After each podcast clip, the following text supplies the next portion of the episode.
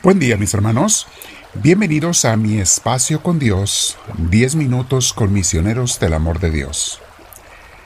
Ya sabes, te invito a que te sientes en un lugar con tu espalda recta, tu cuello y hombros relajados. Si tienes audífonos, póntelos. Y vamos a comenzar preparando el cuerpo y la mente para que nada nos distraiga en este momento con Dios. Respiramos profundo nos dejamos llenar del Señor. Le damos gracias por esta oportunidad de estar con Él. Gracias Señor. Bendito seas. Dios mío, me quedo contigo, pido tu Espíritu Santo. Lléname tu Espíritu bendito y divino y enséñame a vivir con Cristo para el Padre Celestial. Gracias Señor. Mis hermanos, hoy vamos a meditar sobre un tema que se llama ¿De quién se enamoró Jesús? Saben, Jesús vivía enamorado, mis hermanos, y vemos clara y repetidamente en los Evangelios que Jesús se enamoró y vivió enamorado. ¿Pero de quién? De su Padre Celestial. No puedo evitar que me dé risa cuando personas mundanas quieren eh, hacer que Jesús y que Dios Padre sean como nosotros en esta forma, Sacan teorías a veces inflamadas por novelas muy llamativas, pero al fin y al cabo solo novelas donde quieren decir que Jesús se enamoró de una mujer, se casó con ella, o era su novia, o su amante, lo que sea. Eh, y al fin y al cabo estas novelas como El Código da Vinci, ustedes algunos la recordarán, de Dan Brown, en el 2003 salió esta novela, hizo furor a nivel mundial, donde Dan Brown da a entender que Jesús estaba enamorado, pero de una mujer, de María Magdalena, ni más ni menos, y que se casó con ella, dice él. Eso es lo que quiere que la gente piense o se emocione pensando eso. Alguna gente. Otra novela que influye esta idea fue una que salió en 1988. La hicieron película en ese año, salió antes la novela, mucho antes, de Nikos Kazantzakis, un gran novelista de hecho, él tiene novelas muy espirituales, muy bonitas, y no era esa su intención. Eh, pero en la película resaltan un hecho donde presentan que en un sueño Jesús se casa con María Magdalena y tiene hijos y forman una familia y demás. Aunque no hubiera tenido nada de malo, mis hermanos, si Jesús se hubiera casado y tenido una familia, eso no tiene nada de malo. Eso es lo que Dios hizo en el amor del hombre y la mujer. Pero es claro por los evangelios y la historia de, del cristianismo que Jesús estaba dedicado de corazón y vida a una misión mucho más grande que simplemente ser un hombre normal, entre comillas, de acuerdo al mundo. Jesús tenía un amor mucho más grande que enamorarse de una mujer. Y una pregunta que nos podemos hacer, que es parte de nuestra formación teológica, y bíblica. ¿Sabía Jesús en su vida que Él era el Hijo del Padre Celestial?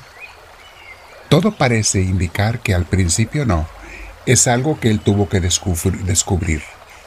Y conforme empezó a crecer en su vida espiritual, a orar y meditar, gracias a la educación religiosa de sus buenos padres, excelentes padres José y María, gracias a la educación religiosa que ellos le dieron, él aprendió a orar y meditar y descubrir con los años quién era Él. ¿Cómo sabemos que Jesús no sabía todo cuando nació, que Él era Dios y demás? Bueno, primeramente no hubiera sido plenamente humano, nada más divino, con una apariencia de cuerpo como algunas herejías de allá del principio del cristianismo querían hacerlo pensar. Tenemos una cita bíblica que nos revela esto, de cómo Jesús iba creciendo, no sabía todo.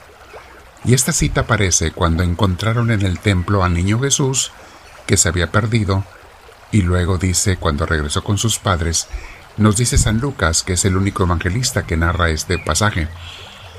Eh, se cree que San Lucas era un amigo de la Virgen María después de la resurrección y ascensión de Jesús, porque él nos narra muchas cosas muy personales de la Virgen María y de la familia que nadie más las sabía. Nada más San Lucas. Los otros tres evangelistas no las sabían.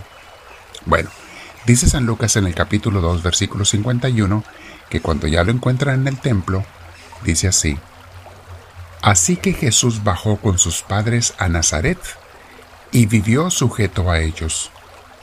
Pero su madre conservaba todas estas cosas en el corazón. Y vean el versículo 52 como dice. Jesús siguió creciendo en sabiduría. Repito esta frase porque es la palabra clave, es la frase clave. Jesús siguió creciendo en sabiduría y estatura y cada vez más gozaba del favor de Dios y de toda la gente. A ver, a ver, a ver. Si siguió creciendo es porque no sabía todo, es porque empezó a crecer. Todo lo que crece empieza de cero. Él siguió creciendo en sabiduría. ¡Qué bien! Quiere decir que él no sabía quién era. Fue creciendo. Y además empezaba a gozar, dice, del favor de Dios. Pues no que era, su padre y él su hijo. Claro, lo es. Pero como humano que Jesús también era, él tenía que decidir libremente, como todos somos libres, amar al Padre o no amarlo. Él tenía la libertad. ¿Qué me enseña a mí hoy esta reflexión?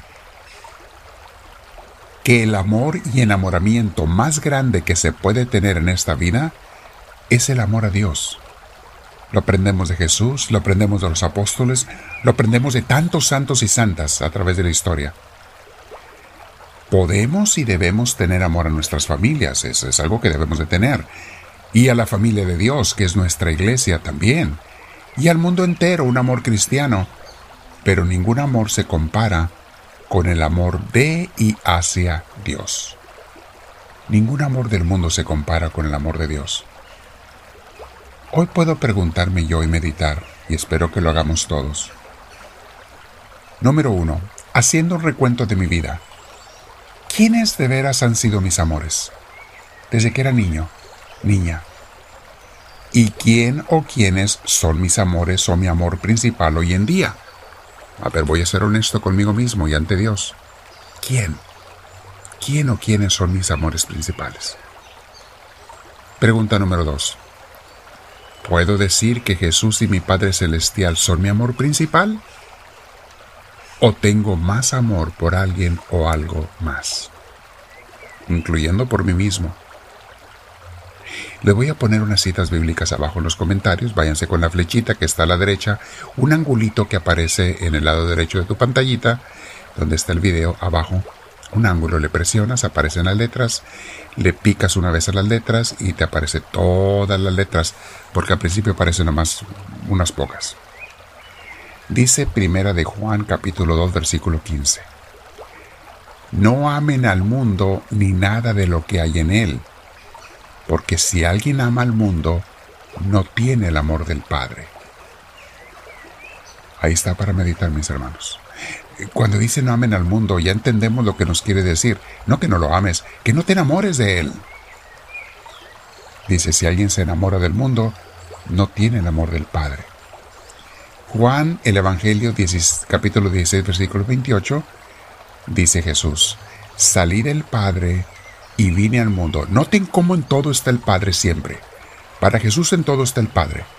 Todo lo relacionaba con el Padre Celestial. Por eso estaba enamorado de él. Dice Juan 16, 28. Salí del Padre y vine al mundo. Ahora dejo de nuevo el mundo y vuelvo al Padre. Era cuando ya se preparaba para la crucifixión. En Juan 20, 21 dice, La paz esté con ustedes. Y repitió Jesús, como el Padre me envió a mí, así yo los envío a ustedes. Hay muchas citas más, mis hermanos. Se las quiero poner abajo. Medítenlas si ustedes gusten, se las voy a poner abajo porque el tiempo se nos acaba. Pero en todo, mis hermanos, Jesús estaba enamorado del Padre. Ahora yo tengo que pensar, ¿y yo me enamoro de Él también? Quedémonos un rato meditando con nuestro Padre Celestial y dile honestamente, dile al Señor, ¿te amo sobre todas las cosas, mi Dios? Háblame, Señor, que tu siervo te escucha.